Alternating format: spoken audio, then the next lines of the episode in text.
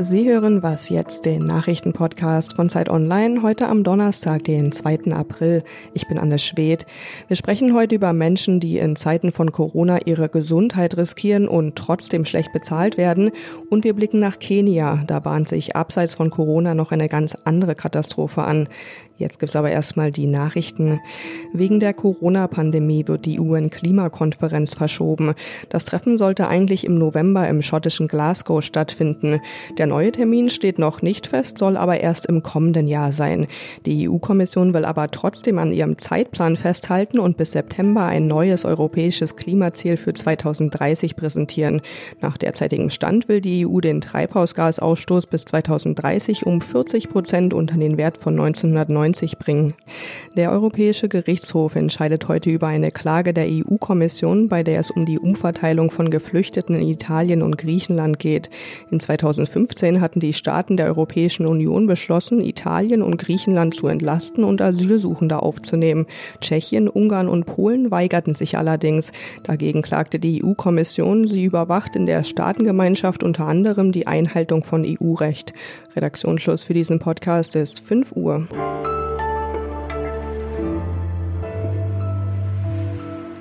Hallo, schön, dass Sie was jetzt hören. Hier ist Ole Pflüger. Wir haben das ja schon ein paar Mal angesprochen, dass wir im Moment die Sendungen im Homeoffice produzieren und natürlich macht das ab und zu mal ein bisschen Probleme, aber an sich können wir ja total glücklich sein, dass wir in der Lage sind, im Moment von zu Hause zu arbeiten. Es gibt genug Menschen, die das nicht können. Ja, man muss nur an Supermarktkassiererinnen denken, die Menschen, die uns die Pakete im Moment bringen oder auch die vielen Pflegerinnen und Pfleger in den Krankenhäusern. Alle Berufsgruppen, die ich jetzt nicht genannt habe, mögen wir das verzeihen. Sie sind ausdrücklich mitgemeint. All diese Menschen setzen ihre Gesundheit aufs Spiel und halten damit im Moment die Gesellschaft oder was, das, was gerade davon übrig ist, am Laufen. Und sie verdienen aber häufig nicht besonders viel Geld. In der Krise verschärfen sich die Ungleichheiten in unserer Gesellschaft. Das sagt Bernd Ulrich. Der ist stellvertretender Chefredakteur der Zeit und Leiter des Politikressorts. Hallo. Hallo, grüß dich. Erstmal guckt sich ja so ein Virus nicht den Kontostand an, bevor es jemanden infiziert. Ähm, man könnte also denken, dass es jetzt in dieser Situation alle Menschen irgendwie gleicher macht als sonst. Du sagst aber nein, das stimmt überhaupt nicht. Im Gegenteil, warum? Ja, äh, das Virus äh, löst eine Krise aus und jede Krise treibt eigentlich soziale Unterschiede stärker hervor. Äh, in diesem Fall ist es so, dass zum Beispiel die sogenannten Vorerkrankten viel häufiger aus äh, ärmeren Verhältnissen stammen. Die sind einfach öfter vorerkrankt, weil sie schwierige Berufe haben, in schwierigeren Gegenden wohnen und so weiter. Äh, das Zweite ist, dass diejenigen, die jetzt sozusagen an der Front der Krise arbeiten, ganz überwiegend äh, Leute sind, die wenig verdienen, die Kassiererinnen, die Pflegerinnen und so weiter. Und dann bedeutet Quarantäne natürlich in einer Wohnung ähm, mit Stuck an der Decke was anderes als Quarantäne in einer ganz kleinen Wohnung. An sich würde man ja denken, dass Jobs, die besonders wichtig sind dafür, dass unsere Gesellschaft funktioniert, dass die dann auch gut oder zumindest anständig bezahlt sein sollten. Warum kriegen wir das als Gesellschaft nicht hin? Also ich glaube, dass das, was die Gesellschaft sich einredet, dass äh, es nach, um Fleiß geht zum Beispiel oder um äh, Intelligenz oder solche Dinge, dass das äh, wirklich nicht hinreicht, um die Gehaltsunterschiede zu erklären, die wir jetzt haben selbst der äh, Hinweis auf den Marktmechanismus, also Angebot und Nachfrage, funktioniert im Gesundheitswesen ja auch nicht. Wir haben ja schon seit vielen Jahren jetzt einen Pflegenotstand, der seit vielen Jahren nicht behoben werden kann. Und die äh, Gehälter der Pflegerinnen und Pfleger steigen trotzdem vor allem nicht so hoch, dass sich genügend äh, Leute bewerben würden dafür. Also offenbar funktioniert der Marktmechanismus nicht. Es handelt sich um einen Machtmechanismus. Die Profite steigen nämlich nur nicht die Löhne. Jetzt gibt es ja Ungleichheit und Gerechtigkeit auch nicht nur zwischen Armen und Reichen, sondern zum Beispiel auch zwischen Frauen und Männern. Wie drückt sich das jetzt in dieser Krise aus? Ja, wir leben ja in einer, wenn man so will, grotesken Welt, ähm, in der äh, Männer an Maschinen mehr verdienen als Frauen an Menschen. Und das hängt sicher damit zusammen, dass es sich eben um Frauen handelt. Selbst der Arztberuf, der eigentlich zu den gehobenen und sehr gut bezahlten Berufen gehörte, verfällt äh, sozusagen von der ökonomischen Seite her, seit mehr Frauen äh, Ärztinnen werden. Das ist eine tief eingegrabene Tradition des Patriarchats. Und wenn Patriarchat und Kapitalismus sozusagen ein Bündnis eingehen, kommt dabei nicht viel Gutes äh, rum. Also man müsste auch auf der Front, müsste man sagen, äh, Frauenberufe müssten deutlich besser bezahlt werden und aus dieser dieser Tradition der, der Zusatzarbeit dem männlichen äh, Haupteinkommen rausgeholt werden. Dankeschön, Bernd Ulrich. Gerne.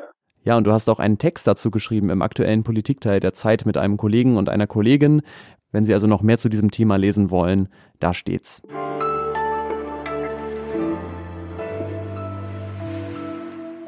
Und sonst so? Ja, und eigentlich schließt das jetzt direkt an das Gespräch von gerade eben an, denn Herbert Grönemeyer, der Sänger, hat ein Lied geschrieben, das sich an all die Menschen richtet, die gerade in systemrelevanten Berufen unsere Gesellschaft am Laufen halten. Das heißt, Helden dieser Zeiten. Wir hören mal rein.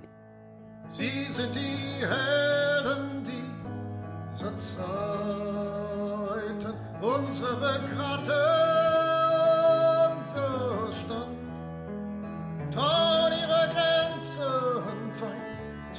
überschreiten für dich und mich. Nimm Land in ihre Hand. Und das kann man jetzt eigentlich auch mal so stehen lassen, denn natürlich ist klar, von Anerkennung kann man keine Mieten bezahlen, aber den Menschen, die sie gerade verdient haben, kann man sie natürlich trotzdem zollen.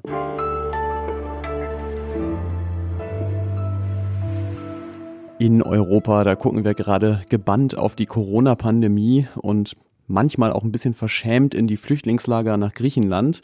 Das sind so die Nachrichten im Moment. Aber gleichzeitig droht in Ostafrika eine andere humanitäre Katastrophe. Da ziehen seit Monaten Heuschreckenschwärme über das Land und fressen die Felder kahl. Ähm, das passiert zwar immer wieder, aber so schlimm wie im Moment ist es seit Jahrzehnten nicht gewesen und Millionen Menschen droht jetzt die Hungersnot. Am stärksten betroffen davon ist Kenia und von da ist jetzt Bettina Rühl zugeschaltet, die als freie Journalistin in Nairobi arbeitet. Hallo Bettina. Hallo Ole. Wir haben ja Mitte Februar schon mal gesprochen über dieses Thema. Welche Schäden haben die Heuschrecken denn inzwischen angerichtet? Die kenianischen Behörden haben gesagt, dass in den am stärksten betroffenen Regionen, allein in Kenia, haben sie 5000 Quadratkilometer kahl gefressen und äh, haben Hirse, Mais, Kaffeestauden, Gemüse, Obst und Weideflächen komplett vernichtet. Also das betrifft ja jetzt vor allem die Ernährung der Bevölkerung, aber ich kann mir vorstellen, der wirtschaftliche Schaden ist auch gigantisch, oder? Auf jeden Fall. Also die Landwirtschaft ist einer der Schlüsselsektoren und vor allem ist das auch der Wirtschaftszweig, der viele Devisen bringt, also eben zum Beispiel für Gemüse und Obst, Kaffee natürlich. Das heißt, das wird die Wirtschaft hart treffen und das heißt, die Regierung ist da unter allergrößtem Druck. Ähm, als wir jetzt im Februar gesprochen haben, da warnten die UN ja noch, dass äh, die Heuschrecken sich bis Juni um das 500-fache vermehren könnten. Wie entwickelt sich das denn gerade mit der Vermehrung? Also es das heißt, dass sich die Heuschrecken von Ende Februar bis jetzt, also innerhalb eines Monats, verzwanzigfacht haben. Äh, wie das weitergeht, muss man sehen. Also im Moment schlüpfen sehr viele junge Heuschrecken. Ähm, das heißt, die Vermehrung geht weiter. Gleichzeitig geht natürlich auch der Kampf dagegen weiter, die Sprühaktionen. Also das ist immer noch ein Prozess. Die Vereinten Nationen und natürlich auch die unterschiedlichen Regierungen, kenianische Regierungen versuchen, das so weit wie möglich noch zu stoppen. Aber eine 20-fache Vermehrung innerhalb eines Monats ist ja schon ziemlich erschreckend. Ja, jetzt sind im Moment gerade eben weite Teile der Welt mit dem Kampf gegen Covid-19 beschäftigt. Wie wirkt sich das denn auf den Kampf gegen die Heuschrecken aus?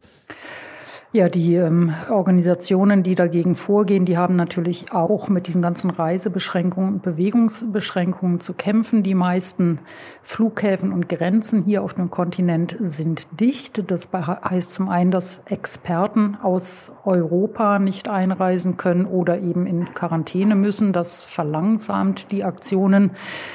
Ich habe mit dem Heuschreckenexperten der Vereinten Nationen, Cyril Ferron, vor kurzem darüber gesprochen, was dieser Kampf bedeutet. Hören wir doch mal rein. We have been witnessing a number of bands reaching now fledging and maturing.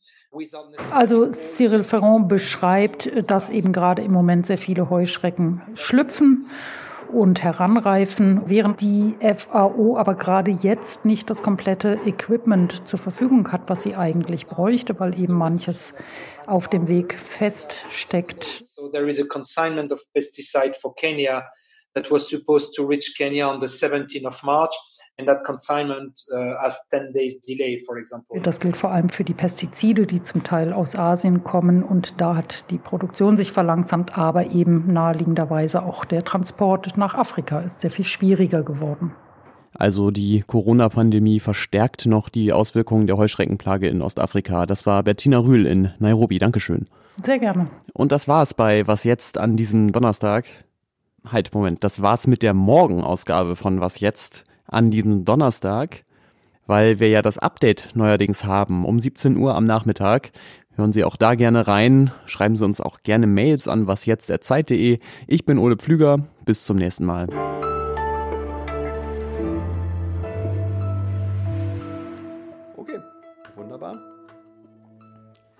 Dann schickst du es mir wieder per Mail, ne? Genau.